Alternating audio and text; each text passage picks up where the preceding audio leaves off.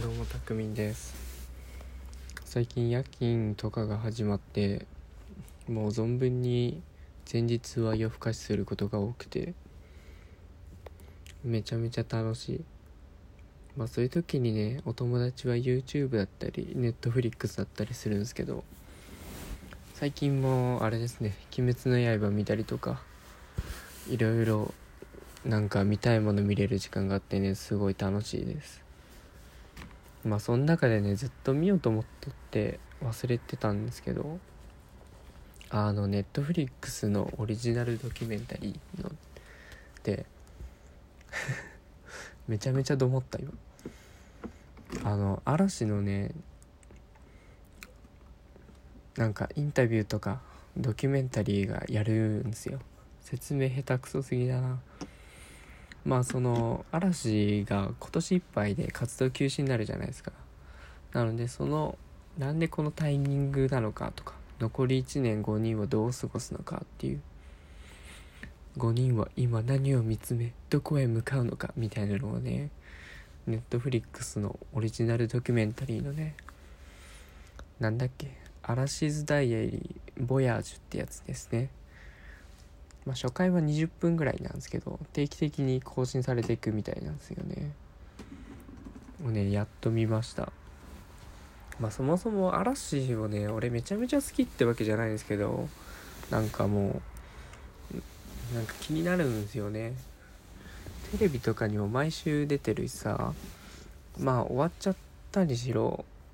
いつ見ても嵐の冠番組というか毎週見るとじゃん。で5人の動向はあるしそれぞれ個々でも活動してるしねなんかグループアイドルってそんなに覚えきれないんですけどあんなにちゃんと5人の色があって国民に覚えられているアイドルっていないんじゃないかなと思ってまあそりゃね今年で20年20周年らしいですよ嵐が。でそのドキュメンタリーの中でも99年のデビューか。あのねハワイのデビューの時に。あの相葉ちゃんがね「世界中に嵐を巻き起こしたいです」っていう絶対使われるやつね。がね使われてね。そのまあ活動休止っていう重大発表を機にそれぞれの思いを語るみたいな。でまあこれまでの楽曲がうわーって流れてね嵐から始まって。一応なんか俺が知らないだけかもだけど売れない5年間みたいなのもあったらしくて。まあ確かに一気にガーっていう来たイメージは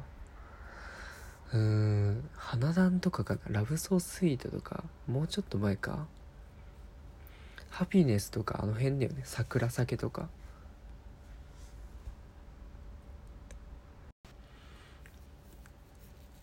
でそっからずっと売れてるからな。いやすごいよね。でまあどうだろう。なんか活動休止に関してそもそもなんか大野くんが言い出したというかなんだろううまくいけないんだけどまあなんかそろそろ休みたいみたいなのはもう10年前ぐらいから話があったんだって。でまあそういう話が出た時にもう解散なのか休止なのかっていうどういう感じで発表していくのかみたいなのを A パターンから E パターンまでねホワイトボードに書いてみたいな。のをね翔くんがやってたらしいですね。でまあやっぱりなんかここまでなんだろう本人たちの口からそのちゃんと活動休止に向けての思いを聞けるのは貴重だなと思ってなんだろうなやっぱ嵐とかの番組見てても結局見たいのってそのメンバー同士のやり取りだったりするじゃないですか。YouTube とかでもよく見るのはあの VS 嵐のオープニングトーク集みたいなのでその5人の関係性とかを楽しんだりとかさやっぱそれぞれのキャラクターが楽しいんだよね。なんかほんと年末とかにもたまに5人だけであのフリートークみたいなのがあったりするけどほんとすごいずっと見てた見たくなるグループだよね。でやっぱアイドルっていうのを忘れちゃうよね。なんかファンとかじゃないと結局テレビでしか見ないからさ本業の方を忘れがちなんだよね。でインタビューの中でもニノとかが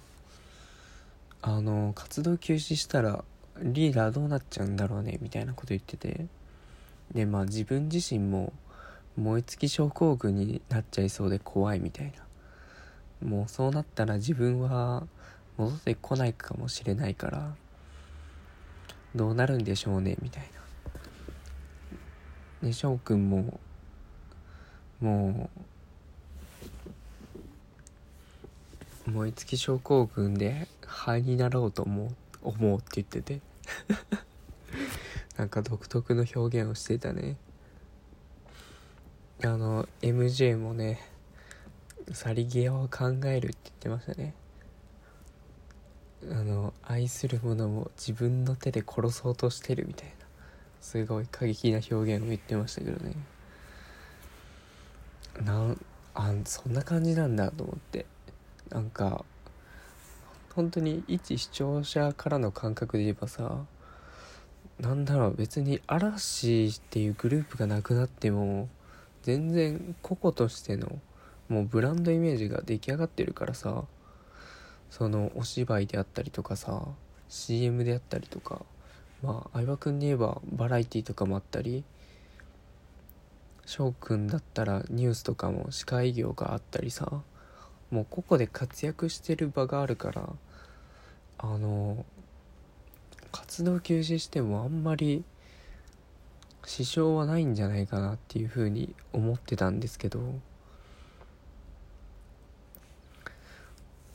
そうなんだよね。まあできなくなるとすればまあ本業の方なんだよな。やっぱりなんか俺が本当に知らなかった部分っていうかファンじゃないからなんだろうけどやっぱり20年間積み上げてきたものってそのやっぱアイドルとしての嵐だし支えてきたのもやっぱそのファンの人たちだしっていう思いがすごい伝わってきてまあそうだよね。そのやっぱりファンの人たちにどう還元していくかみたいなのをすごい語っててまあ確かにねすごいよね。まあ売れるきっかけというか始まりはそこだもんね。で未だにその始まりの場所を未だに紡ぎ続けて毎年ツアーやったりとかライブやったりしてるんだもんね。ね相葉ちゃんとかもうその活動休止までの時間は恩返しの時間だと思ってるみたいなことを言ってて。最近はあれですよね。YouTube とかにも動画が上がったりとか SNS サブスクも解禁になってなんかより身近に感じるというかもう嵐をすごい見るようになったんですけど俺もインスタフォローしててストーリーも結構頻繁に更新されたりしててねなんかそういう感じは伝わってくるんですけどね。一回だけ嵐見たことがあってなんかライブのイベントのバイトをしてる時にそのまあたまたま嵐のライブでその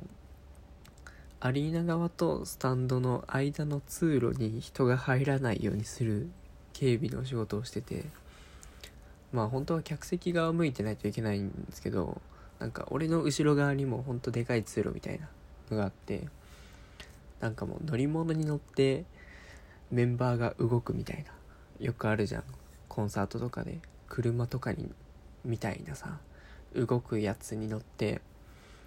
移動するみたいなのがもう俺の頭の上真後ろを通っていくんですよ。